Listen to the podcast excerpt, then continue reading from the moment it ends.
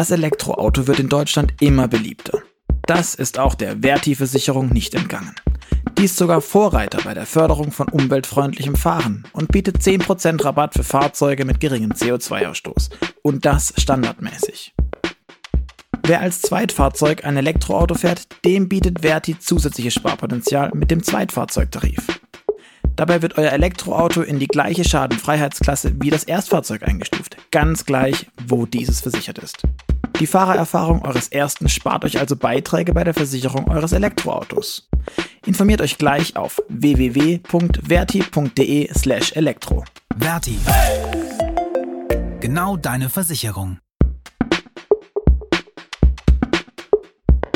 Move, der New Mobility Podcast von Auto, Motor und Sport.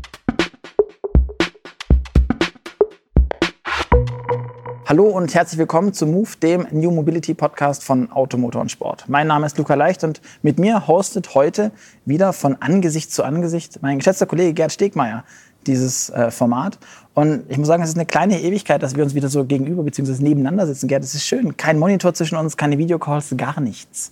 Super. Ja, also ich muss sagen, ich freue mich auch sehr, ähm, weniger distanzlos äh, mit dir sprechen zu können. Und ähm, noch mehr freue ich mich aber, dass wir heute nicht in einem schnöden Konferenzraum sind, sondern im Design Center von Mercedes.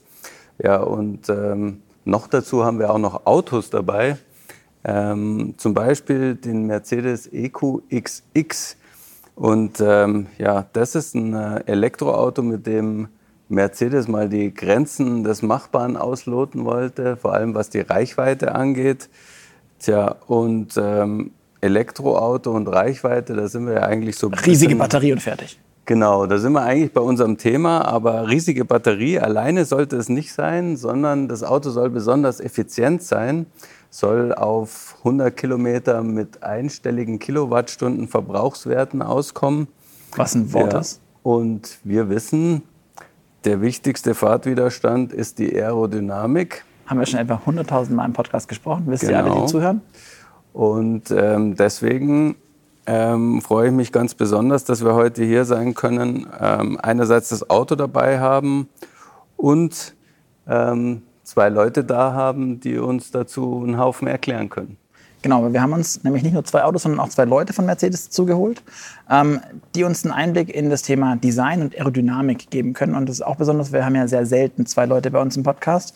Ähm, aber gerade bei den Fragen zum Thema Aerodynamik und Design stellt man sich, wenn man sich damit ein bisschen beschäftigt, immer die Frage, das muss ja eigentlich ein, ein, ein Kampf sein, durchgehend, weil man ja doch sehr unterschiedliche Ideen, Ansprüche und Ziele hat. Und deswegen ähm, Lieber Stefan, lieber Teddy, schön, dass ihr da seid und dass ihr euch die Zeit genommen habt. Und ähm, vorneweg, Teddy Woll ist der Chef-Aerodynamiker, wenn man das so vereinfacht sagen kann. Ich weiß nicht, was auf der Visitenkarte alles genau draufsteht. Und Stefan Lamm ist ähm, der Advanced Designer bei Mercedes. Ich würde sagen, Stefan, vielleicht erzählst du ein bisschen was zu deiner Biografie. Wer bist du, wo kommst du her, was hast du schon alles getan? Und dann fangen wir auch gleich an. Ja, erstmal will ich auch alle begrüßen heute. Ja, erstmal klasse, dass wir hier so zusammenkommen und so ein bisschen auch über dieses Produkt, äh, was vorhin schon angekündigt wurde, ein bisschen drüber reden können. Ja, ähm, ich habe ein paar ähm, andere Hersteller schon vorher besucht und ähm, war dort tätig in leitender Position bei Opel, Ford äh, und bei Seat ähm, und ähm, bin 2015 zu Mercedes gekommen, Leitung erst äh, in Kalifornien, das Advanced Studio und seit gut einem Jahr die Leitung hier in dem Studio hier in Deutschland habe ich übernommen. Und äh, ja, ähm, das ist eine super innovative äh, Firma und das macht riesig Spaß, gerade im Advanced-Bereich. Solche Projekte wie den EQXX, auch in Zusammenarbeit wie mit dem Teddy und mit vielen anderen, sowas zusammenzustellen, das macht viel Spaß und ähm, sehr motivierend. Und für alle unsere Nicht-Design-Experten, vielleicht kannst du uns kurz noch erklären, was Advanced ist. Wir hatten schon mal ein Gespräch, ich glaube, das war Folge zwei oder drei, also es ist schon vor vielen Monaten passiert, äh, mit Peter Woda von VW, der auch Advanced Designer dort ist. Ja. Aber vielleicht kannst du noch mal mit eigenen Worten kurz erklären, was denn hinter Advanced Design ist oder was dahinter das steht. Sind, das sind viele äh, Faktoren, die da eine Rolle spielen. Das ist nicht nur ähm, die formale Aussage von den Autos, äh, wie sie vielleicht, ähm, also weit, die, wo wir weit in die Zukunft schauen. Es geht auch um die Architektur, es geht um Portfolio. Äh, Advanced kann auch UI sein, es kann im Interiorbereich passieren. Das sind also viele Dinge, die in der Vorausentwicklung im Design passieren. Ähm, und ähm, wo wir viele bunte Ideen zusammenbringen die dann auch äh, hinterher auch in vielen Punkten natürlich auch in auch Serie gehen, Impulse schaffen. Das ist unsere Aufgabe mit unserem Design-Team. Das ist äh, natürlich immer eine Gruppe von Leuten, das ist ein Team. Mhm. und ähm, ja, und, und dort einen neuen Spirit reinzubekommen in, die, ähm, in den Bereich und Inspiration auch schaffen für den Gesamtbereich auch. Das ist eine Hauptaufgabe, ja. Alles klar. Und äh, Teddy Woll, du als Chef-Aerodynamiker, ähm, wie darf ich mir das vorstellen? Ich habe ein bisschen was zu deinem Lebenslauf recherchiert. Du bist eigentlich, eigentlich kannst du Aerodynamiker gar nicht nach deinem, nach deinem ja, Werdegang ja, genau. universitär und so. Vielleicht kannst du da auch kurz noch einen kleinen Einblick geben. Das stimmt. Ähm, ich habe allerdings in der Hochschulzeit damit zu tun bekommen mhm. zum ersten Mal. Wir haben äh, in meiner Zeit als Assistent am Institut für Elektromechanik, heute wird man Mechatronik sagen, der TU Darmstadt, haben wir Solarautos entwickelt und da spielt Aerodynamik natürlich eine Riesenrolle. Und mhm. bin dann 94 zu Smart gegangen, zu dem Startup äh, damals von Mercedes und Swatch. Das ist, Smart Ja, das war so ja? das erste automobile Startup, das kann man ruhig sagen. Das war echt eine ganz wilde Zeit. Ähm, bin dann schon 96 äh, zu Mercedes in die Vorentwicklung mhm. und bin dann 99 schon ähm, Leiter der Aerodynamik und der Windkanäle geworden und mache das jetzt schon 22 Jahre. Wow, okay. Ähm, ich würde sagen, wir haben uns wie immer die, die geballte Expertise hergeholt, was ja sehr, sehr, sehr schön ist. Also da können wir uns jetzt äh, wirklich darauf freuen, ähm, dass gerade du, Teddy, uns was zum Thema Aerodynamik erzählen kannst. Vielleicht kannst du auch für unsere Hörer gleich vorweg mal erklären, warum Windschlüpfigkeit gerade beim Elektroauto so besonders wichtig ist und ähm, was hat eigentlich Aerodynamik mit dem CW-Wert zu tun? Okay.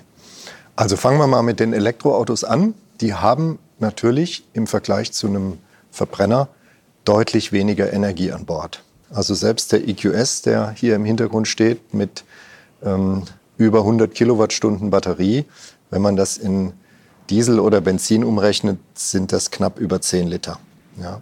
Mhm. So, das heißt, ähm, man muss dann sehr, sehr sparsam mit der verfügbaren Energie umgehen und ähm, die Aerodynamik oder der Luftwiderstand macht eben, ihr habt es eingangs gesagt, ähm, wenn man auf die Langstrecke geht, mehr als die Hälfte des gesamten Fahrwiderstandes aus. Mhm. Ja. Und da kommen jetzt eben diese Größen ins Spiel, CW. CW-Wert ähm, steht Koeffizient für Widerstand. Ähm, mhm. Im Englischen heißt es CD, Coefficient of Drag. Mhm. Ähm, und äh, der beschreibt die Formgüte eines Autos oder auch eines Lebewesens, was sich in Luft oder in, in Wasser bewegt. Und ähm, zu der Formgüte kommt immer noch die Größe dazu. Das mhm. ist die Stirnfläche. Und beides zusammen, CW mal A ist die Stirnfläche für Area, ähm, CW mal A gibt dann den effektiven Luftwiderstand.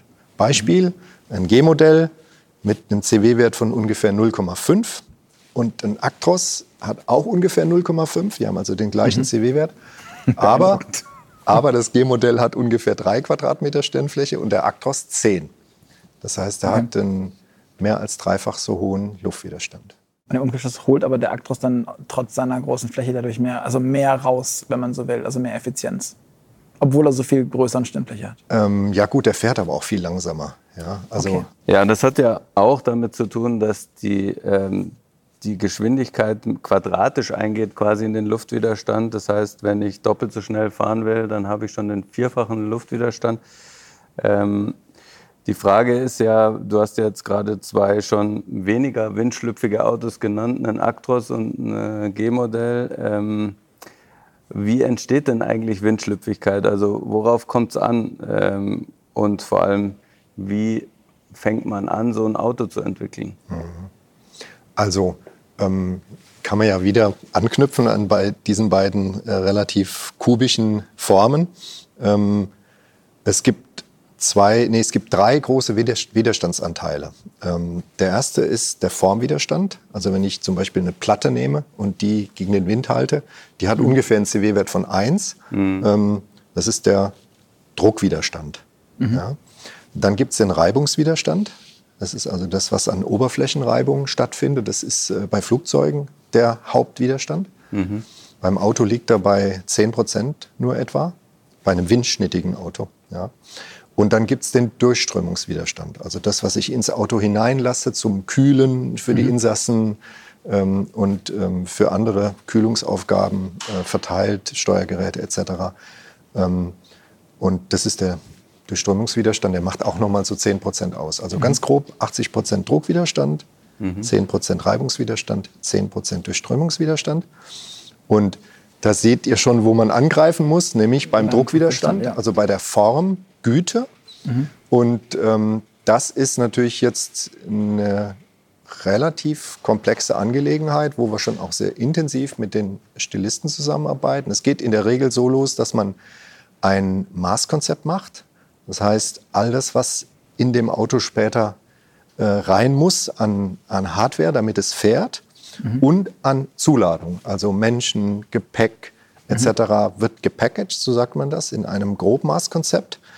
Und dann entsteht auf Basis dieses Grobmaßkonzeptes ein Proportionsmodell im Advanced Design, was zum ersten Mal die Proportionen des späteren Autos zeigt. Das wird in der Regel in 1 zu 1 aufgebaut, damit man sich es wirklich gut vorstellen kann. Mhm. Und dann kommen auch die Aerodynamiker um die Ecke und sagen, also da an der Ecke müssen wir noch ein bisschen rein und hier ein bisschen raus. Und so nähern wir uns dann eben einer aerodynamisch optimalen Form an, immer im Dialog mit diesen drei Playern. Also mhm. Masskonzept, Advanced Design und mhm. Jetzt ist es aber so, dass ähm, grundsätzlich sagt man, dass diese Tropfenform, also mhm. vorne so eine breite, kugelige Fläche irgendwie ja. und dann hinten schmal, in alle Richtungen schmal zusammenlaufend, mhm. eigentlich das, das, den Idealwert darstellt. Jetzt ist aber so, wenn ich mir ähm, anschaue, abseits der A-Klasse beispielsweise, aber Mercedes hat mit dem CLA einen äh, Rekord aufgestellt in Sachen CW-Wert, ähm, mit, dem, mit der A-Klasse auch, mit dem ähm, EQS jetzt mit mhm. 020. Das ist aber kein Tropfen, sondern das ist immer eine Stufenhecklimousine oder in den meisten Fällen irgendwas Stufiges. Ja, ja, klar. Also die haben immer eine Motorhaube. Mhm. Also zum Tropfen, klar, kann man auch in der Natur sehen, bei Fischen oder auch äh, bei so mhm. tollen äh, Lebewesen wie dem Pinguin. Die sind schon sehr spindelförmig oder tropfenförmig gestaltet und laufen hinten schmal zu. Wenn ich aber an so einen Tropfen Räder dran schraube, wir müssen ja immerhin über die Straße uns bewegen und da braucht man Räder zum Bremsen, zum Lenken, äh, auch um die Masse vernünftig äh, mit wenig Widerstand äh, vorwärts zu bewegen, äh, dann ist der Tropfen auch aus Sicht Aerodynamik schon nicht mehr das Optimum. Ja. Ah, okay. Äh, ich habe nämlich hinter den Rädern relativ viel Nachlaufstrukturen, Verwirbelungen und die muss ich wieder einfangen. Das heißt, ich muss dann eine Karosserie darum bauen, ähm, die diese, ähm, diesen Druckwiderstand, den die Räder erzeugen, mhm. wieder einfängt und äh, sauber leitet. Und dann kann ich natürlich nicht hinter so ein Auto dann eine gewisse Spurweite brauche ich auch, um äh, einen vernünftigen Kofferraum darzustellen, eine vernünftige Fahrdynamik darzustellen.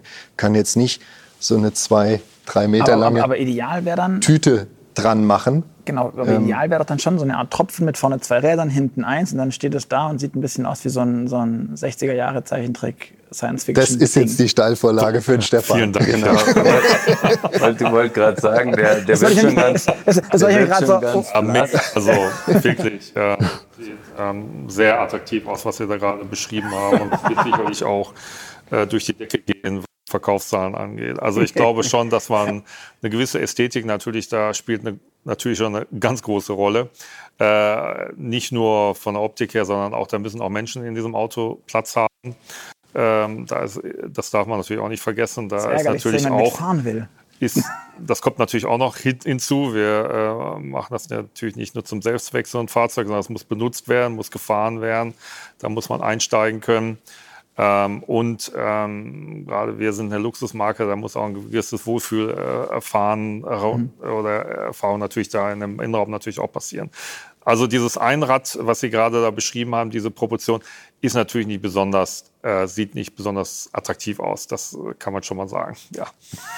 Und ähm, ist dann in dem Fall auch der, der Advanced Designer, der Anwalt ähm, für die, sage ich mal, Gebrauchstüchtigkeit, die Praktikabilität, ähm, weil ich meine, wie wir es gerade gehört haben, so ein ja. schmales Heck, ähm, abfallendes vielleicht Dach, ähm, ist ja zum Einsteigen in vor, kennt man, haut man sich gerne mal den Kopf an, oben an der Dachrinne. Ähm, ja, und dann müssen auch die Advanced Designer sagen, äh, wenn wir das jetzt machen, dann ist das Package total daneben und niemand kommt mehr rein. Oder äh, gibt es da nochmal einen anderen Anwalt in dem Team? Es ist sicherlich immer so, dass natürlich die, auch hier die Vernunft natürlich auch walten muss. Klar, wir wollen natürlich ein optisch schönes Auto machen. Ähm, und natürlich, es kommt auf die Fahrzeugklasse an, was wir gerade behandeln als Fahrzeug, um welche Architektur es sich handelt. Und da ist natürlich, gibt es sicherlich hier und da bei dem einen oder anderen Produkt den einen oder anderen Kompromiss, den man dann auch eingeht für einen Kunden. Aber sicherlich ähm, hier bei dieser Marke versuchen wir natürlich dem Kunden das Bestmögliche zu bieten, von der Optik her, aber auch den Einstieg etc. etc. Und es ist sicherlich immer auch eine Diskussion mit unseren Partnern, ähm, die fürs Package natürlich auch zuständig sind und Innenraum und natürlich auch das Thema Aerodynamik. Ne? Also kann man dann sagen, euer gemeinsamer Feind ist der, ist der Kerl vom Packaging. Oder? Bei manchen Themen ja. Also zum Beispiel, ähm, wenn es um das Thema Fahrzeughöhe und mhm. so gewisse Grundproportionen geht, da sind wir inzwischen, äh, ziehen ja. wir echt an einem Strang.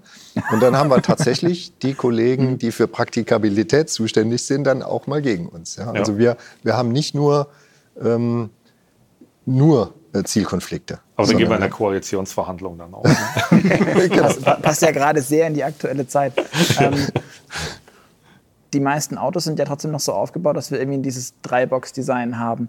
Selbst so ein EQS, der sich ja schon sehr, der hinter uns oder hinter euch äh, steht, der, da, der schon sehr dynamisch wirkt oder vielmehr glatt gezogen. Auch ich finde, was ich ganz besonders schön finde, ist ähm, vorne die A-Säule, wie sie sich irgendwie in die, in die mhm. Motorhaube ein, einfügt, wie das so wirklich sich nach einer Linie anfühlt und nicht mehr so eine, so, so eine, so eine Mini-Cooper äh, Senkrechte ist, die dann nach irgendwie in, in, die, in die Waagrechte abfällt.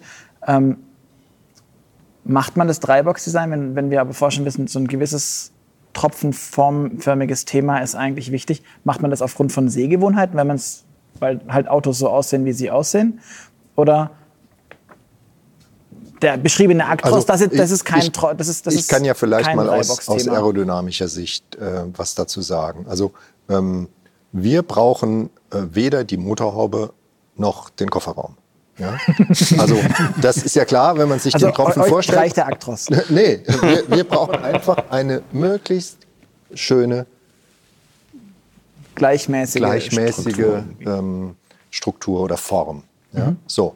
Und der EQS, also wenn ich mir jetzt äh, einen Tropfen und eine Dreibox-Limousine, so weiß ich nicht, aus den äh, 70ern oder 80ern, die also so richtig so. Ja, genau. Ja, da ist der so viel, viel so. näher am Tropfen als an der Dreibox-Limousine. Also hinten haben wir praktisch diese Box gar nicht mehr. Und vorne, vorne haben wir je nach äh, Perspektive die, diese First Box auch nicht mehr. Mhm. Aber sie hat natürlich auch bei einem Elektroauto noch einen gewissen Sinn. Mhm. Ähm, ich brauche vorne Crashlänge. Ich muss ähm, einen Antrieb unterbringen. Ähm, dann kann man sich überlegen, wenn der Kofferraum wie nicht jetzt beim EQS nicht groß genug ist, ob man dann da vorne noch einen, einen Frunk, also einen Front Trunk unterbringt. Ähm, Frontkofferraum. In Frontkofferraum. In unserem Fall beim EQS haben wir uns entschieden, äh, vernünftige Filteranlagen äh, mhm. einzubauen, mhm. weil das Auto natürlich auch in, in großen Megacities gefahren wird und ähm, ich finde. In der der Kohlestromanteil etwas höher ist als woanders. genau. Ja, also ähm, diese vordere Box hat durchaus ihre mhm. Berechtigung und ähm, wenn ich jetzt die Scheibe dann so weit nach vorne ziehen würde, dass es wirklich ein Monovolumen-Design wird, ähm, dann ähm, sieht es A wieder komisch aus und hätte dann auch Nachteile. Stefan zuckt, ja? er darf ja gleich was dazu sagen. Hätte es natürlich auch wieder Nachteile, was Aufheizung und Innenraumgröße, mhm. die muss ja dann im, im, im, Sommer klimatisiert, im Winter aufgeheizt werden. Die, die Sonneneinstrahlungsfläche würde stark vergrößern. Also es gibt schon für alles, warum die Autos heute so aussehen, echt aussehen. viele gute mhm. Gründe. Mhm. Also, ja, also äh, glaube ich, die Grundprinzipien da äh, super beschrieben. Also was äh, noch zuzufügen wäre, bei dem Auto natürlich, ähm, wir haben ganz bewusst, als wir damals auch den, äh, auch basierend auch auf dem F015, der seinerzeit entstanden ist, ähm, der um auch diese Elektrifizierung auch, ähm, sage ich mal, darzustellen als Showcar, wofür mhm. wir auch zuständig sind, mit Advanced Design für Konzeptvehicles, inspirieren, um zu inspirieren, was ich auch sagte. Das Auto war ganz bewusst dementsprechend auch gestaltet worden, um natürlich auch im Innenraum äh, Platz darzustellen, um auch diese ähm, bewusste Räumlichkeit auch Der hat auch dieses Holodeck in der Mitte, oder? Das weiß ich nicht. Nee. Okay, vergesst, was ich gesagt habe. Ja, auf jeden Fall also auch diese flexible Sitzgestaltung ja. innen drin, ähm, sicherlich jetzt nicht in diesem Auto nicht. Aber wir haben es ganz bewusst diese formale Aussage gewählt, um uns natürlich auch von den äh, Combustion-Autos, also Benziner natürlich mhm. auch, ähm, sag ich mal, zu differenzieren. Ja? Und, und auch diese Formsprache, die ja hier sehr glatt ist, ähm, weniger Ecken, Kanten, ähm, auch ganz bewusst gewählt um auch hier diesen neuen Look der Elektrifizierung natürlich auch dem Kunden darzubieten, ohne mhm. natürlich den Luxusanspruch zu verlieren. Und das ist schon eine Herausforderung. Und dieses Auto ist absolut ein Statement, wenn man das Ding auf der Straße sieht.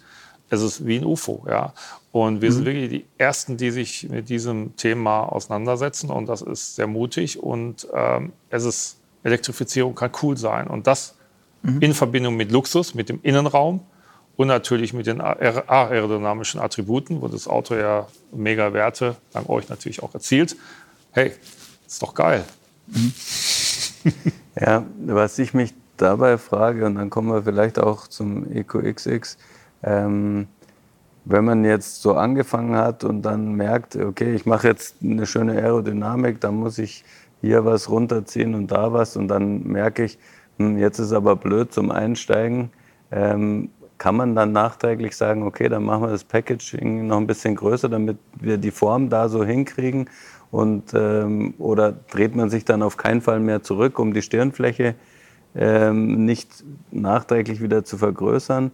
Wie ist das? Ist das also dann die, festgenagelt? Die Fragen, da muss man sich gleich zu Beginn sehr gründlich Gedanken machen. Also wenn die Entwicklungsmaschinerie mal angerollt ist, ja, dann gibt es kaum ein Zurück. Ja. Und wir haben beim EQS natürlich die Situation, dass man die Batterie im Boden haben. Das heißt, man sitzt etwas höher, ja, mhm. weil sie da unten einfach, das ist mit Abstand der beste Unterbringungsort. Und dann zusammen mit dem OneBow, der dem Design eben diese neue Formensprache äh, geliefert hat, uns diesen tollen CW-Wert, hat man natürlich dann, was den Einstieg hinten angeht, dann relativ schnell ein Problem. Das hast du, Gerd, richtig erkannt.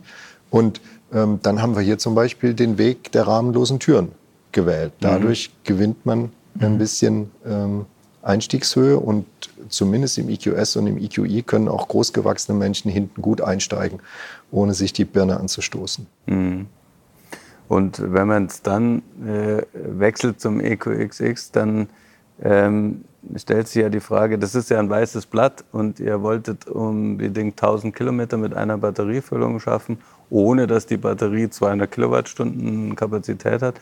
Ähm, wo, was sagt man dann? Also was soll in das Auto reinpassen? Wie definiert man das Package? In welchem Segment ist das? Wie lang wird das, mhm. das Auto? Ergibt sich das dann im Projekt oder muss man auch da das dann vorher festlegen? Das muss man vorher festlegen. Also wir haben so ein ähm, Konzeptheft, heißt es bei uns, geschrieben, ja, ähm, dass da vier Personen reinpassen mhm. sollen. Hinten vielleicht jetzt nicht die 1,90 Meter Lulatsche, ja. Und dann ähm, wird dann zusammen mit dem Maßkonzept, mit den Advanced Designern, die ihr Promo dann Proportionsmodell machen und mit uns wird dann gerungen, ähm, bis man eine Form hat, die eben alle zufriedenstellt. Okay. wie sieht denn da so ein Ringen aus? Also wie kann ich mir das vorstellen? Also ist dann da zuerst die, geht, es, geht die Aerodynamik her und sagt, wir wollen einen CW-Wert von, keine Ahnung, 0,15, was weiß ich. Und dann mhm. ist ein Designer da und der sagt, um Gottes okay, wir werden sterben. ähm, ja, wie, wie, wie, wie, darf ich mir das vorstellen? Ist es so oder, oder macht man das vorher noch so Vorsondierung? Das ist jetzt finde ich gerade ein tolles Wort, was man so hört. Ähm, dass man vorher so, können wir das machen, ohne dass ihr aus dem Fenster springt oder ihr uns irgendwo anders ein Ei legt? Also, also wie, wie, funktioniert sowas? Also also da wird sicherlich keiner aus dem Fenster springen, klar. Ähm, bei diesem Auto war natürlich die Herausforderung vom CW-Wert, das muss man wirklich sagen, ähm, schon ein Riesen-Challenge. Und da haben wir sicherlich sehr viele intensive Diskussionen gehabt. Ähm, auf einer fachlichen, auf sehr fairen Art und Weise auch. Und ähm, ich glaube auch ein Verständnis von beiden Seiten ähm, war immer gegeben, ähm, weil natürlich von der ästhetischen Seite ist natürlich für uns auch wichtig gewesen, es muss ein Auto sein, äh, was wirklich auch schön proportioniert ist, ähm, auch ähm, in die Formsprache reinpasst, natürlich den nächsten Schritt auch macht, äh, in dem, was man im Moment auch hier ähm, hinter mir auch sieht.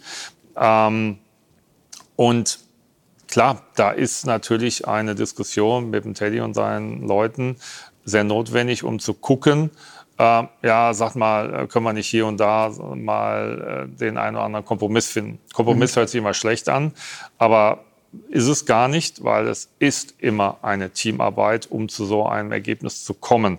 Mhm. Weil nur Design für Designers zu machen, ähm, das macht keinen Sinn, weil das ist ein, ein, ein Fahrzeug, was natürlich auch zum Lernen da ist, was man eventuell mal für Serienprojekte auch nutzen kann. Ähm, das muss uns, uns auch als Designern, ist das auch absolut bewusst, äh, wenn wir uns mit so etwas beschäftigen. Und ähm, wie, wie stellt man sich vor? Wird der CW-Wert dann äh, quasi nominell schon vorher festgelegt, weil man sagt, okay, das brauchen wir, ähm, sonst, sonst kriegen wir das mit der Reichweite nicht hin. Mhm. Und ja. dann müssen alle nachher sagen, okay. Also der Luca hat ja gerade mal eine Zahl in den Raum geworfen. Ja. äh, die hatten wir in der frühen Phase auch dargestellt. Und ja, die hat jetzt aus, unterboten. Aus, um Gottes Willen. Ich wollte ja gerade jetzt mal ausholen. die, die war ähm, machbar. Das ist, man kann da sogar noch drunter gehen, ja. Aber okay. dann sagen die, dann sagen die Stilisten, also der ist schon mit 0,15 nicht anzugucken, ja. So. Und dann. Das sagst dann, auch du. Das sag auch ich, ja. Okay. Also er, äh, das ist sehr ungewohnt für das äh, Auge. Äh, Auge, ja. Auch, auch das Auge von, ich sag mal, äh, eher kreativen Advanced-Köpfen wie uns beiden, ähm, das ist wirklich ungewohnt. Und dann ähm, fängt das Ringen an. Ja? Und mhm. dann sagt, ähm, nehmen wir mal zum Beispiel das Thema äh, hintere Spur, äh, sagt der Stefan, ähm, no way.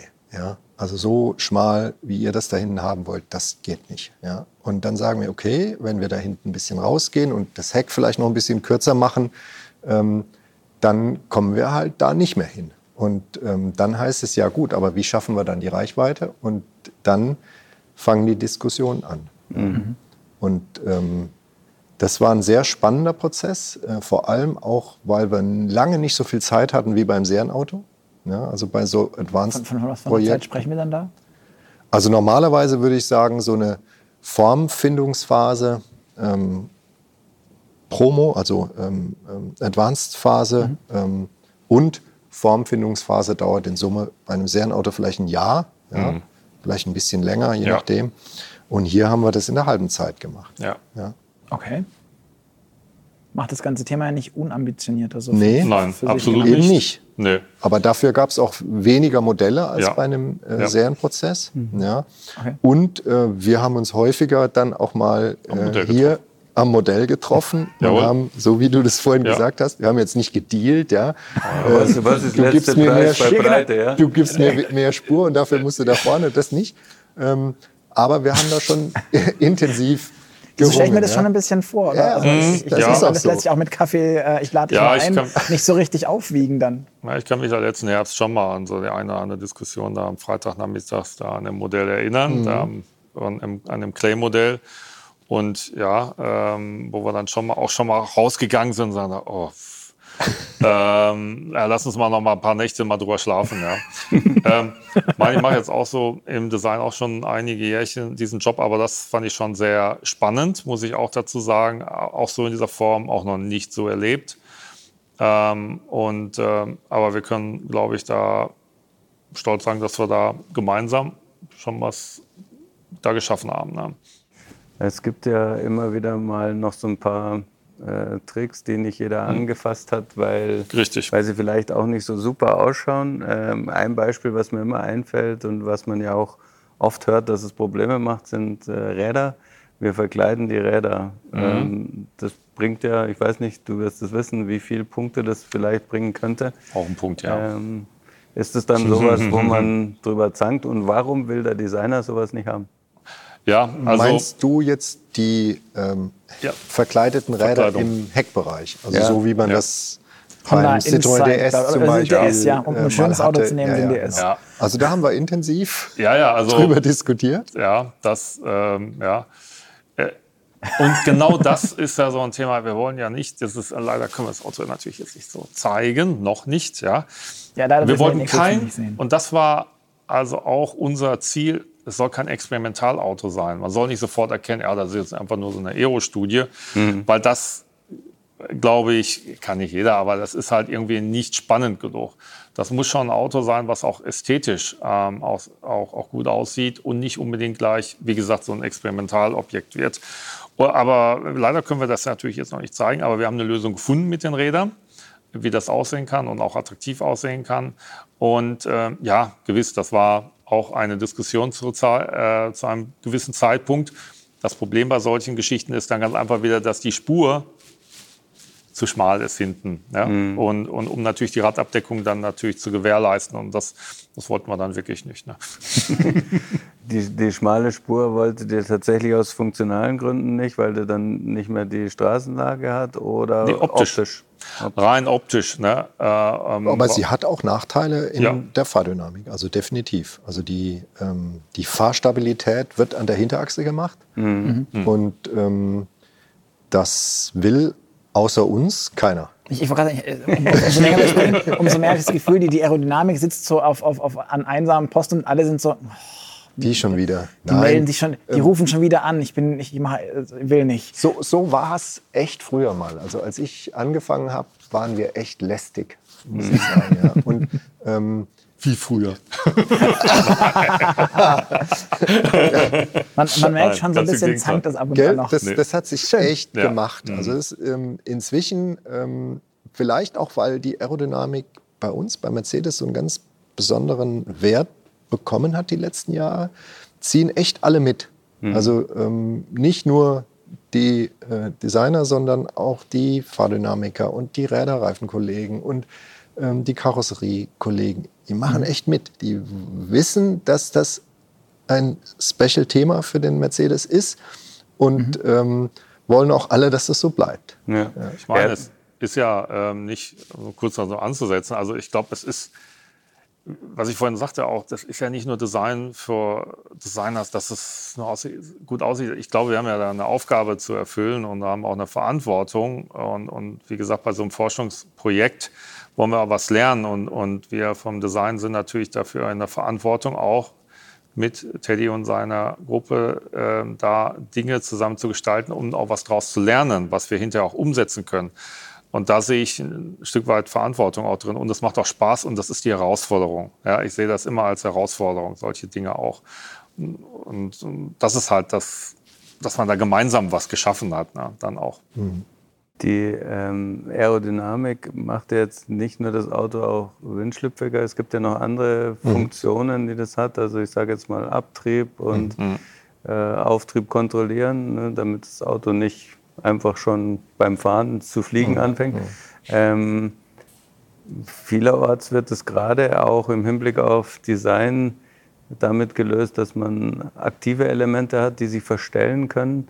Ähm, habt ihr das beim EcoXX auch wahrgenommen und ähm, wie, wie könnte das äh, in Zukunft in der Serie vielleicht noch stärker stattfinden, als man es momentan sieht? Also einen Abtrieb braucht man tatsächlich nur bei Sportwagen. die sich viel im Grenzbereich bewegen. Für normale Autos reicht ein niedriger äh, Auftriebsbeiwert. Da gibt es mhm. Grenzen für Vorder- und Hinterachse. Also ähm, das wird auch bezielt, genauso wie der CW-Wert in einem Lastenheft. Ähm, und das kriegen wir in der Regel ohne aktive Systeme mhm. hin. Weil die aktiven Systeme, die sind teuer, die wiegen, die haben mit der Zeit eine Störanfälligkeit. Ähm, heißt aber nicht, dass der EQXX jetzt keine äh, aktiven Systeme hat. Ähm, die ähm, macht man dann ähm, auch aus CW-Gründen. Ja, mhm. Da dürfen wir aber auch noch nichts zu sagen. Okay, das heißt, ähm, Beispiel ausfahrbarer Heckspoiler gibt es ja in der Serie auch mhm. bei etlichen Modellen. Ja. Ähm, der kann auch einfach den Effekt haben, Nur dass die Abrisskante besser wird und dann korrekt, ganz genau. Okay. Ja. Und es gibt ja heute schon ähm, in ganz vielen Mercedes äh, aktive Systeme. Also die Kühlerjalousie ist zum Beispiel so ein System, um den Durchströmungswiderstand, den ich vorhin angesprochen habe, ähm, auf Null zu fahren, dann, wenn ich es nicht brauche. Und das ist zu über 90 Prozent der Zeit. Mhm. Und auch die ähm, Niveauregulierung, also Luftfeder, mhm. ähm, die dann bei höheren Geschwindigkeiten das Auto absenkt, ist auch ein aktives System. Also die sind heute schon oder seit vielen Jahren in Serie mhm. und äh, verbessern dramatisch den CW. Das würde mich noch interessieren. Wir haben ja momentan einen großen Fokus bei den Neuzulassungen beispielsweise auf SUVs, mhm. hohe Autos. Ähm, ich bin vorgestern ähm, EQC gefahren. Bei mir im Hof die Einfahrt runter, so Bordsteinkante. Und ich muss es zu meiner Schande gestehen, unser Fuhrparkleiter, ähm, der Rudi weiß es noch nicht, hm. auch leicht aufgesessen ähm, beim Runterfahren. Nichts Verrücktes. Hm. Wie wichtig ist es denn, für, um, um dieses Thema hinzukriegen, selbst ein SUV, also ein sehr hochbauendes Auto, bei dem man denkt, eh mhm. alles verloren, mhm. ähm, das trotzdem noch tief an den Boden zu mhm. holen, was, was, die, was die unterste Linie angeht. Mhm. Wie wichtig ist das in dem Moment?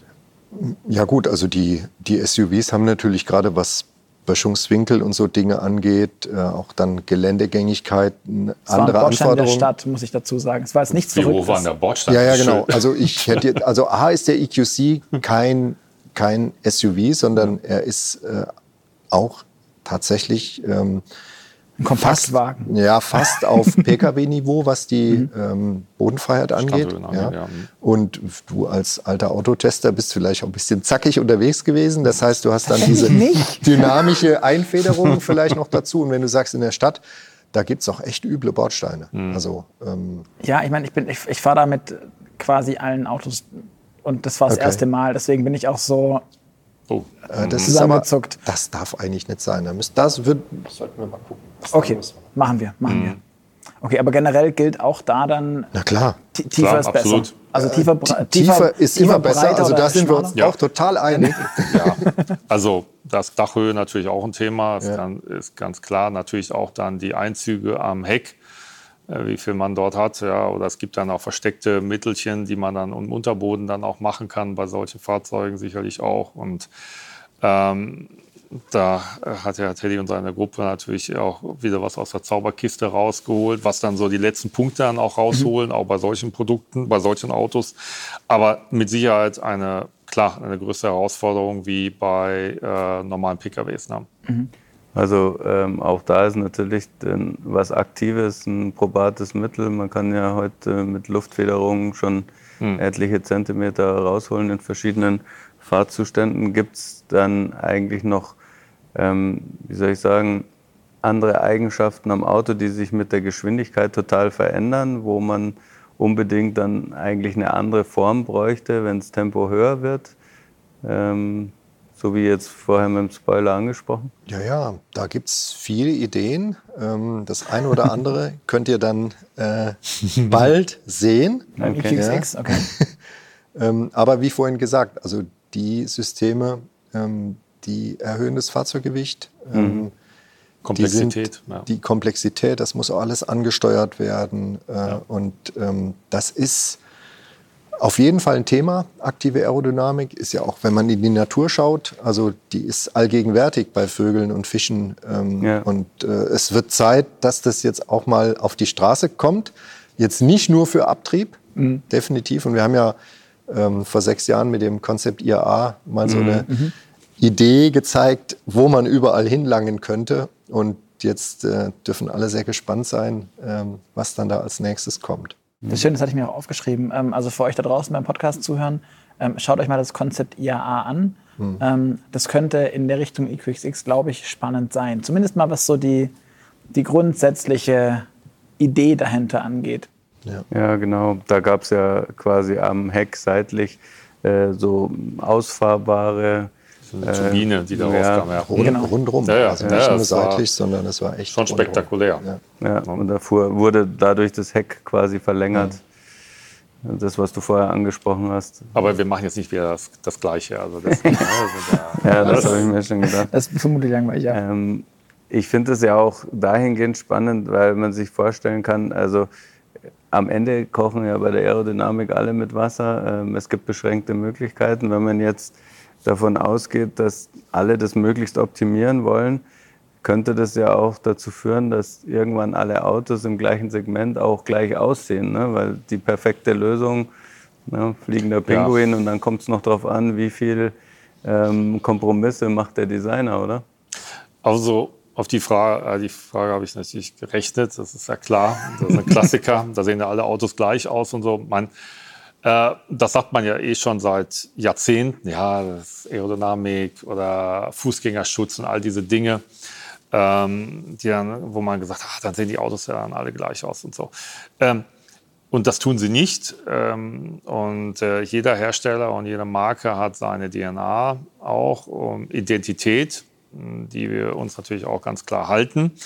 Und äh, das machen die anderen Hersteller auch. Und es gibt äh, viele Wege, die da nach Rom führen, sozusagen, um mhm. auch die Lösungsansätze äh, zu bringen, also gestalterisch. Also, und das ist uns auch bewusst als Designern, ähm, diese Aufgabe da natürlich auch zu erfüllen innerhalb unserer Markenidentität und des Designs. Und sicherlich ist unsere Aufgabe auch im Advanced Design oder beim Mercedes-Benz natürlich die beste Lösung zu finden und sie darf auch nicht aufgesetzt aussehen. Es muss immer noch auch der Kunde das Gefühl haben, oh, das ist ein schönes Auto, das ist, ah, das ist jetzt aber sehr aerodynamisch, jetzt nur so nach Aero-Prinzipien gestaltet. Und das ist unsere Aufgabe, ähm, das natürlich auch dann so ein bisschen auch zu erfüllen. Ne? War dann aber Design früher einfacher, weil man, weil man, weil das Design noch die waren, die genervt haben alle und man, äh, die Aerodynamik, die war, die genervt haben alle und man die ein bisschen so, ja, ja, ich weiß, ihr habt recht, aber es juckt mich nicht. Ist es heute dadurch schwieriger, weil man, wenn man das mit bedenken muss und sich mit Crash-Themen, mhm. mit ganz vielen anderen Sachen und trotzdem eine Eigenständigkeit, ja. trotzdem irgendwie Charakter, Wiedererkennungswert und, und derlei Dinge dem Auto also, zuführen muss? Also ich erinnere mich auch ja, in den Mitte der 90er Jahren, wo dann Fußgängerschutz wirklich aufkam, das Thema ähm, war auch eine riesen Herausforderung, ja, die man dann zu erfüllen hatte äh, und äh, wo man auch Kompromisse schaffen musste und neue Lösungen zu finden. Mhm. Und ich glaube, man wächst ja mit diesen Erfahrungen auch in einem Designteam oder auch mit den Aerodynamikern zusammen. Man baut ja auf den Erfahrungen auf, aus dem, was man erlernt hat und fügt neue Dinge wieder hinzu auch. Und das, wie ich auch vorhin gesagt habe, das ist das Spannende bei uns an diesem mhm. Job, beidseitig, glaube ich, ähm, um da die beste Möglichkeit zu finden. Klar, die, die Ansprüche werden auch durch die Elektrifizierung wieder neu bestimmt und immer höher, größer. Mhm. Ja. Äh, ähm, also das ist, ähm, das ist, äh, steht außer Frage. Aber man baut immer auch auf den Erfahrungen auf. Und, ähm, aber das, ist, ähm, das macht es einfach auch spannend. Ne? Mhm. Könnt ihr uns denn dann sagen, was ein, einer der großen Punkte war beim EQXX fürs Design an, an Anforderungen, was ihr da ja. hattet, wo es schwierig war, wo ihr auch dann tatsächlich gerungen habt, war sowas wie der Kotflügel, die Radabdeckung, bei der ihr dann immer sagt, auf gar keinen Fall machen wir nicht? Ja, wir haben vorhin schon darüber gesprochen, das ist sicherlich die Spur hinten mhm. gewesen bei dem Fahrzeug. Da haben wir sehr viele, sehr lange Diskussionen geführt. Wir haben auch das Auto dann noch mal komplett überarbeitet und dann wieder und und da wieder die bestmögliche Lösung zu, zu finden. Weil das, das war schon, äh, eine, schon eine längere Diskussion, die wir da geführt haben. Ähm, und ansonsten eigentlich im Detailbereich und dann halt auch die Punkte, ähm, die wir leider jetzt noch nicht zeigen dürfen. Die funktionalen Teile an diesem mhm. Auto, die müssen natürlich gestalterisch auch so, ähm, ich sag mal, verpackt werden, dass auch der Betrachter nicht gleich von Anfang an sieht, oh, das ist aber irgendwie, das sieht jetzt aber schon sehr kompromissbehaftet aus. Mhm. Und das ist halt unsere Aufgabe, das dann formschön ähm, ja, zu kombinieren mit den Funktionen. Aber ist es, ist es, dann schwierig, ein Auto mit wenig Sicken und Kanten irgendwie trotzdem dynamisch und kraftvoll oh ja. Äh, aussehen zu lassen? Also äh, ich, ich war echt überrascht, ähm, wie toll und vielfältig eure Entwürfe waren. Also wir haben ähm, schon natürlich ein relativ aerodynamisches äh, Proportionsmaßkonzept ja. Mhm. gehabt. Ja? Mhm. Aber als dann die Entwürfe äh, von euren Advanced Studios da kamen, wow, also es hat mich echt hinweggefegt und ähm, haben dann auch, ähm, denke ich, jetzt aus den verschiedenen Richtungen echt was Cooles rausgefunden. Ja. Wenn man jetzt so ein bisschen guckt, also unter dem Tuch kann man ja zumindest so die Grundform erahnen. Mhm. Ähm, was mich ein bisschen erstaunt hat, dass dieses, was ihr jetzt beim EQS habt, dieses One-Bow-Design, eigentlich gar nicht ganz so auffällig ist. Es ist zwar das Dach mhm. ähm, schon äh, gebogen, aber ansonsten erkennt man klar halt, äh, also auch so Dreibox-Design. Ne? Also es ist klar erkennbar ein Heck und dann das gebogene Dach und ein, ja, durchaus längere Haube, Haube, die klar erkennbar ist. Ähm, hat sich denn ähm, dieses One-Bow-Design da nicht nochmal durchgesetzt, weil das jetzt eine gute Form war für Aerodynamik? Ja. Ähm, ich sag mal so, man kann diese, die Elektrifizierung in vielschichtiger Weise darstellen. Ähm, in diesem Segment und auch beim EQE ist es jetzt sehr wichtig gewesen, da auch diese, diese Gestaltung auch so darzustellen. Bei diesem Fahrzeug, um auch eine Abgrenzung zwischen also den Benzinern zu machen, das, bei diesem Fahrzeug war es uns auch wichtig, ähm, skulpturell auch dort äh, einen weiteren Schritt zu machen, auf, also auch in seiner formalen Aussage, in der Formsprache, was man, glaube ich, auch ganz gut auf dem Bild mit dem. Ähm, genau, auf dem, auf, auf, auf dem Bild, das, das, das, ja auch bekannt ist, letztendlich vom, vom EQXX sieht man ja diese ausgestellten Rathäuser ja, vorne genau. beispielsweise. Diese, und, und das war uns schon dabei auch sehr wichtig bei dem Beginn dieses Designs. Ähm, aber man sieht natürlich jetzt diese Fensteröffnungslinie nicht und die hat auch schon so auch so eine gestreckte oder bogenförmige Silhouette. Mhm. Also man sieht, man wird schon die, die, die Connections da schon sehen. Ne? Aber ähm, im Vorderbau natürlich wollten wir mal auch eine andere Lösung ähm, ja, ausprobieren, wie das dann auch wirkt. Ne? Mhm. Und das zeigt ja auch ganz gut, dass äh, trotz dieser vorher angesprochenen Windschlüpfigkeitsanforderungen ja. mit unteren, unterschiedlichen Lösungen, unterschiedlicher Optik genau. zum Ziel kommen kann. Ne? Ja, die Elektrifizierung bietet viele Möglichkeiten den Designern und das ist auch ein Testballon, ja, und äh, den wir hier ausprobieren. Ne? Hm. Ähm, eine Frage stellt sich mir natürlich noch, ähm, wenn man jetzt so viel ähm, Aufwand in den, in den Luftwiderstand steckt oder in, in die Aerodynamik ähm, und wir vorher gehört haben, je höher die Geschwindigkeit, desto wichtiger wird die dann wäre ja dieses Auto jetzt auch total super geeignet, um richtig, richtig schnell zu fahren. Ähm, ich nehme mal an, das, das wird der EQXX gar nicht anstreben oder vielleicht auch gar nicht tun. Aber vielleicht könnt ihr mal kurz erklären, warum nicht. Ja, das kann er, natürlich. Ähm, aber der äh, EQXX ähm, war und ist vor allem ein Fahrzeug, um einem Thema Effizienz äh, große Schritte nach vorn zu machen. Und es ist so, wenn ich ein Fahrzeug für hohe Geschwindigkeiten auslege, ähm, dann wird es automatisch ineffizienter. Das fängt bei den Reifen an. Ja, wenn er mhm. ein Hochgeschwindigkeitsreifen hat, immer einen schlechteren Rollwiderstand äh, und hört bei der Auslegung der Kühlung und des elektrischen Triebstrangs auf, weil wenn ich viel Leistung abfordern möchte, dann muss ich auch viel in Kühlung und alle Nebenwirkungen die das mit sich bringt, investieren. Und das haben wir ganz bewusst nicht. Mhm. Könnte es also sein, dass wir tatsächlich in Zukunft gar kein Tempolimit brauchen, weil die Autos so entwickelt werden, dass sie ähm, bei mittleren Geschwindigkeiten, um jetzt irgendwas zu sagen, gut funktionieren und deswegen diese ganzen anderen äh, Dinge, die man für höchste Geschwindigkeiten braucht, gar nicht mehr mitbringen? Ja, ob es genauso kommt, weiß ich nicht. Aber ich habe ja ein, eingangs gesagt, mhm. dass selbst der äh, große EQS äh, nur den Gegenwert von vielleicht 12 Litern Benzin mhm. äh, an Bord hat. Und äh, jeder, der ein bisschen in Physik früher aufgepasst hat, weiß, dass ich damit nicht äh, drei Stunden lang 200 fahren kann. Ja, ja. Das kann physikalisch nicht funktionieren. Und man sieht es ja auch, äh, die ganzen Elektrofahrzeugfahrer, die fahren alle vernünftiger äh, als äh, bisher.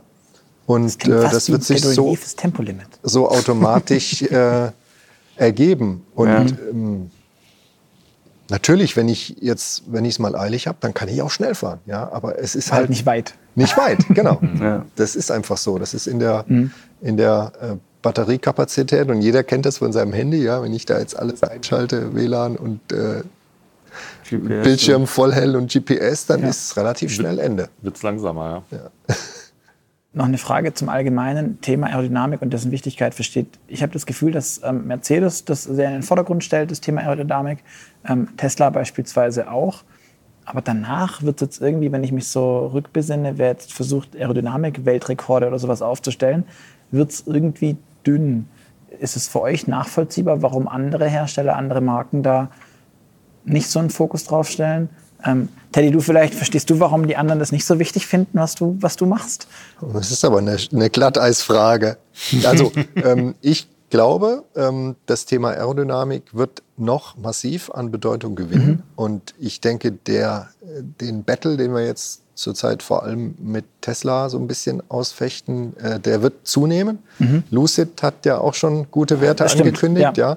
Und die anderen großen OEMs, die kommen auch. Ähm, und ähm, ich bin sehr gespannt. Das wird, wird äh, eine heiße Phase jetzt werden die nächsten Jahre. Mhm. Und wir geben natürlich alles, wir zwei, Klar. dass wir da immer Vorne noch stehen. den Pace angeben. Ja, und äh, Stefan, du wirst wahrscheinlich aufpassen, dass nicht doch irgendwann äh, alle sagen, das Ding muss schmaler werden. Die Leute müssen jetzt nur noch hintereinander sitzen und es gibt nur noch vorne einen und ja, hinten. Super Konzept. Ja. Wie, wie, wie im Twizy. Ja, also ich glaube, das werden wir wohl nicht unterstützen. Äh, werden wir natürlich immer wieder versuchen, auch attraktive Autos zu machen, die unsere Kunden auch lieben. Aber ich denke auch, dass das Thema Aerodynamik bei allen Herstellern äh, natürlich ein Thema ist. Aber äh, wir bei uns hier versuchen, das sehr geschickt natürlich in die Grundform des Autos mitzugestalten. Und das ist halt die Integration zwischen mhm. den beiden Bereichen äh, glaube ich, ähm, zeigt das ganz einfach hier, ähm, gerade auch bei dem Auto, bei dem EQS, wie super das funktioniert, wo man dann auch mega Werte erreichen kann. Und es sieht dann auch ziemlich cool aus, das Auto. Also was will man mehr, ohne dass es aufgesetzt aussieht. Mhm. Und das ist, glaube ich, das Wichtige äh, bei so einem Gestaltungsprozess. Das heißt, ihr versucht das Thema Aerodynamik auch ein bisschen zu verstecken? Ähm, nicht bewusst zu verstecken, aber wir versuchen so Lösungen zu finden, ähm, dass sie in die Grundform des Fahrzeugs sich anpassen mhm. und ähm, dass es nicht aufgesetzt aussieht. Mhm. Ja, äh, gewisse De De Details, also Luftführungselemente, ähm, vielleicht im Frontend-Bereich, ähm, wo dann auch diese Lufteinlässe sind. Klar, da sieht man schon, dass da natürlich Aerodynamik auch eine Rolle spielt oder bei gewissen Abrisskanten. Aber wir müssen sie nicht so brutal darstellen. Ja. Mhm. Das ähm, ist äh, schon uns sehr wichtig. Ne. Es gibt ja auch schöne Beispiele. Also wenn man jetzt hinter dir den EQS anschaut mit den versenkten Türgriffen, mhm. das gefällt wahrscheinlich dem Designer gut und ja. äh, bringt wie viel? Nicht so viel, wie man auf den ersten Blick glauben möchte, weil wir haben ja die ähm, bisherigen Türgriffe auch schon optimiert. Mhm. Ähm, ich hätte mal gesagt, das ist in der Größenordnung von einem Punkt. Okay. Ja. Aber ein Außenspiegel in seiner Ich wollte gerade fragen, weil und der, weil der, der EQXX hat ja beispielsweise keine Außenspiegel, zumindest nicht sieht unter dem Tuch erkennbar. Ähm, wahrscheinlich Doch, sind doch, das die kleine, wird- die kleine, kleine. Kameramodule oder irgendwie sowas. Oder sie kommen noch. Ähm, Wir haben ja gesagt, da gibt es ein paar Überraschungen. Ne? huch, er hat Spiegel. Ähm, aber Außenspiegel sind ein Punkt, oder? Die sind ein Punkt, aber wird auch total überschätzt. Also die beiden Spiegel äh, vom EQS. EQS äh, haben weniger als sieben Pünktchen äh, Gesamtwiderstand. Okay. Ja. Die bringen uns dann aber wieder was bei der Spur. Ne? Genau. Und ähm, wenn ich Verstehe. jetzt eine, eine Mirror Cam oder sowas mache, Ja. die kostet auch drei bis vier Punkte. Ja, die brauche ich auch Ach, einen Fuß. ach, dennoch dann. Ja, Okay. natürlich. Ich kann die ja nicht da irgendwo äh, am, an der A-Säule dran ähm, kleben, weil dann sieht sie ja nichts. Das heißt, die Mhm. muss ja ein Stück draußen Ja. sein. Und dann darf sie auch nicht zittern und äh, dann kommen eben wieder die, Also man- die ja, okay. Mühen des Autoentwickelns Also ne, ne, gut, in gut voller gemeint, Breitseite äh, gut, daher. gut gemeint ist nicht immer gleich auch äh, gutes Ergebnis. Genau. Ähm, wir haben jetzt viel gesprochen über Autos mit einer tollen Aerodynamik. Du hast vorhin schon gesagt, der CW-Wert beispielsweise von einem, von einem G-Modell, von der G-Klasse, liegt bei 0,5, richtig? Mhm. Ähm, Etwas drüber sogar, ja. okay. Wisst ihr auswendig den von einem EQG, der jetzt auf der IAA war? Ja, wissen wir. Verrätst du ihn? Ähm, ich glaube, die Zahl ist noch nicht veröffentlicht, nicht offiziell. Deswegen bin ich da ein bisschen vorsichtig. Okay. Aber wir haben einen Riesensprung getan Zu der Ursprungsvariante? zum jetzigen G. Äh, eben aus Reichweitengründen. Ähm, und ähm, das ist ja so ein, so ein Thema, das ist eine Design-Ikone. Ja. Ja. Das Und- ist, genau. Und die dürfen wir natürlich jetzt nicht rundlutschen. Das geht einfach nicht. Und da sind Muss wir dann auch aufpassen, ne? echt kreativ gewesen und haben Ja. uns auf die Ecken konzentriert, die uns mega wehtun und den Designern nicht so arg wehtun. Aber es gibt kein Auto, wo wir mehr Verstecken musste. Nee, wo wir mehr CW-Verbesserung geholt haben als jetzt Okay. bei dem EQG. Das ist gigantisch. Ja. Also dann bin ich sehr, sehr gespannt auf den Wert, weil ich habe mir das Auto angeschaut auf der IAA und dachte mir, das ist jetzt eigentlich die ungünstigste Form, um ein Elektroauto zu machen. Ähm, einfach von der Grundform, aber wenn dann da so viel an Details geht, weil ich finde, ähm, es sieht immer noch aus wie ein G-Modell. Soll er ja auch. Ja, das kannst auch. du ihn ja nicht als EQG äh, Ja. verkaufen. Genau. Ja. Aber das wird nicht das Auto sein, mit dem man mit 150 äh, lange Strecken über die Autobahn brettert. Und Das- auch keine 1000 Kilometer. Ja. Gut, aber ich glaube, damit kommen wir auch doch schon so, so langsam in Richtung Ende, oder? Würde ich auch sagen. Wir haben uns ja heute mal, weil wir mit zwei Leuten unterwegs sind, Oh, oh. Ähm, eine, eine, eine kleine Änderung unseres, unserer, unserer Rituale überlegt. Mhm. Ähm, und da ja schon so ein bisschen Konterparts in eurem in, darstellt letztendlich, ähm, hieß der Arbeitstitel irgendwie Paartherapie. Ähm, deswegen wollten wir mal wissen, was ihr glaubt, was der andere ähm, angibt als, als erstes oder was, was, was ihm zu, zu den, unseren Fragen zuerst in den Sinn kommt. Beziehungsweise vielleicht könnt ihr uns auch einfach etwas dazu sagen. Genau. Ähm, wir haben euch einfach mal so ein paar prägnante Autofragen gestellt. Ihr habt sie vorher auch schon beantwortet. Ähm, ich würde euch bitten, das jetzt nochmal zu tun. Und dann können wir mal so ein bisschen ähm, vergleichen. Stefan, was war dein erstes Auto und warum? Es war ein Opel Corsa, schwarz. Ähm, weil ich, Tiefbreit. Was? Nein, nein, ein Corsa B. Ähm, weil ähm, ich damals bei Opel angefangen habe. Das war mein allererstes Auto, was ich von meinem eigenen erst verdienten Geld dann gekauft habe. Ja. Und ähm, was, sagt der, 1994. was sagte der Designer in dir zu diesem Auto? Ähm, ist ähm, eigentlich, ähm, also muss man sagen, zu der damaligen Zeit ähm, eigentlich schon ein sehr schickes Auto. Und ich habe auch in dem Studio gearbeitet, wo man auch den Nachfolger dieses Produkts gemacht hat. Okay. Und auch ähm, einer meiner ersten Chefs, auch der Vater dieses Fahrzeugs, war als Designer. Und ähm, muss sagen, also das Auto sicherlich ähm, für Preis-Leistungs-Verhältnis damals äh, eine gute Option war. Ja. Und äh, Teddy, dein erstes Auto war ja anders. Mein erstes Auto war ein Saab 900. Ja, jetzt Wow, fragt ihr mega. euch, wie, wie kommt so ein da- junger ich- Kerle zu einem Saab 900? Und das ging so, ähm, als ich mit 16 äh, den äh, Moped-Führerschein machen wollte, hat mein Großvater mit Engelszungen auf mich eingeredet. Er fuhr nämlich selber Motorrad und hat sich x-mal auf die Nase gelegt und hatte, weil er mich so ein bisschen kannte, so ein junger Sturm- und Drang-Typ, äh, er wollte nicht, dass ich Motorrad fahre und hat oder auch Moped fahre, ja, mhm. und hat mir dann ein Gentleman Agreement vorgeschlagen. Wenn du auf das Mopedfahren verzichtest, schenke ich dir zum 18. ein Auto. Mhm. Oh. Und da habe ich eingeschlagen, oh. äh, nicht wissend, was ich dann für eine Karre kriege. Aber der Saab am Anfang wirklich total uncool damals. Heute, heute ist es echt ja, mega war ein cool. cooles Auto. Ja, ja wirklich cool. Damals habe ich ihn immer irgendwo versteckt. Ja, ähm, aber das war sicher, der war erstaunlich sparsam und natürlich ein ganz souveränes Fahren.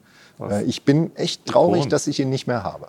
Ja, das ja, kann schau an, der, der, Aerodynamiker hat als erstes Auto die Design-Ikone. Das, das, ich, ja, ja. Ihr musstet zusammenfinden. Ja, ich, ich, ich dachte nämlich auch gerade, also das ist irgendwie auch der, Wahnsinn. Und, das, und, ich weiß noch, das war ein Corsa Sport und da war auch die Frage nach dem Spoiler, ja, der hatte auch hin so Abrisskanten so gehabt, so, so aus Kunststoff. Mhm. Das war auch ein aerodynamisches Grundprinzip, weil der ziemlich rund war hinten. Mhm damals. Es gibt ja noch ein paar, die auf der, der Straße rumfahren. Nachfolger hieß dann sogar 900 äh, Aero. Ja, genau. Ja, Stimmt, den hatte ich dann leider nicht mehr. Das und das war auch ein Thema für ja, als GNA damals, Absolut. Aerodynamik. Ja. Das war ein Riesenthema. Ähm, wir haben noch eine zweite Frage, oh. die ja auch die Autonation generell spaltet, glaube ich. ähm, oh. Heckspoiler, ja oder nein? Ihr wart euch erstaunlich einig. Also ich brauche das nicht. Ich auch nicht. Keine Fans der Frittentheke? Nee, also aus Prinzip heraus nicht. Das, mhm. Wenn das schön versteckt oder so, ja. Mhm. Also bei dir verstehe ich es, Stefan, aber warum brauchst du es nicht, Teddy? Weil man, wenn man das Auto von Anfang an richtig gestaltet, ähm, den nicht wirklich braucht.